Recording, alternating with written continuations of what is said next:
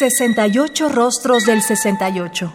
¿Qué música surgieron en esa época?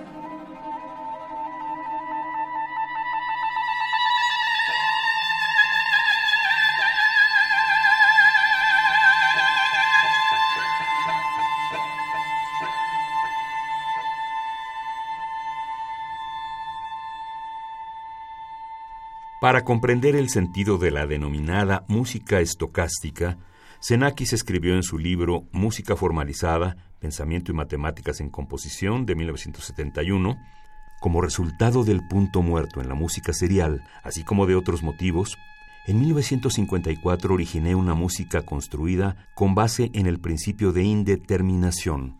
Dos años más tarde la llamé música estocástica. Las leyes del cálculo de probabilidades entraron en la composición por pura necesidad musical. Pero otros caminos también llevaron a la misma encrucijada. El más importante, los acontecimientos naturales, tales como la colisión del granizo o la lluvia sobre superficies duras o el canto de las cigarras en un campo veraniego. Estos acontecimientos sonoros están constituidos por miles de sonidos aislados. Esta multitud de sonidos vista con una totalidad, es un nuevo acontecimiento sonoro. Este acontecimiento masivo está articulado y forma un molde temporal flexible que de por sí sigue las leyes aleatorias y estocásticas. Si alguien desea formar una gran masa a partir de notas puntuales, como con pizzicato de cuerdas, debe saber estas leyes matemáticas que en cualquier caso no son más que una estricta y concisa expresión de cadenas de razonamiento lógico. Todo el mundo ha observado los fenómenos sonoros de una multitud manifestándose políticamente, de decenas de cientos de miles de personas. El río humano grita un lema con un ritmo uniforme. Entonces otro lema surge desde la cabeza de la manifestación. Se extiende hacia la cola, reemplazando el primero. Una onda de transición pasa de la cabeza a la cola. El clamor llena la ciudad y la fuerza inhibidora de la voz y del ritmo llegan a un clímax es un acontecimiento de franco poder y belleza en su ferocidad.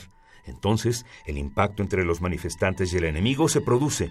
El perfecto ritmo del último lema se rompe en un gran grupo de gritos caóticos que también se extiende hasta la cola.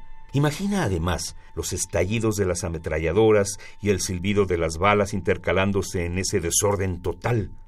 La multitud se dispersa rápidamente y después del infierno sonoro y visual solo queda el silencio, lleno de desesperación, polvo y muerte. Las leyes estadísticas de estos acontecimientos, separadas de su contexto político o moral, son las mismas que aquellas de las cigarras o de la lluvia. Son las leyes de transición desde el orden absoluto al desorden total, de una manera continua o explosiva. Son las leyes estocásticas.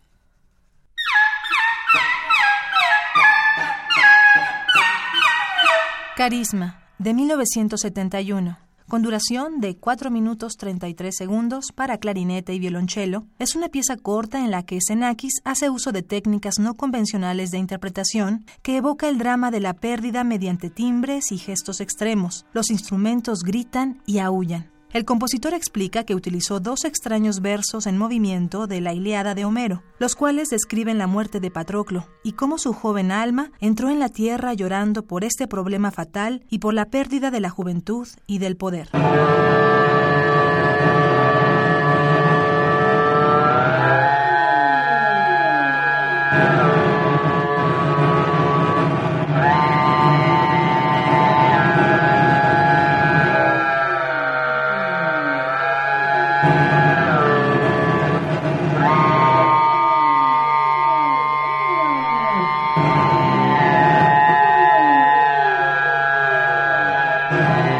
Fragmentos.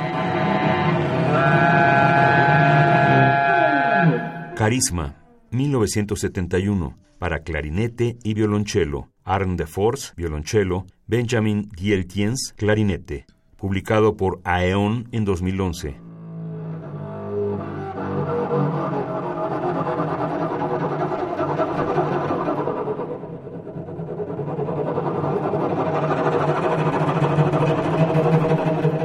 Radio UNAM, Experiencia Sonora.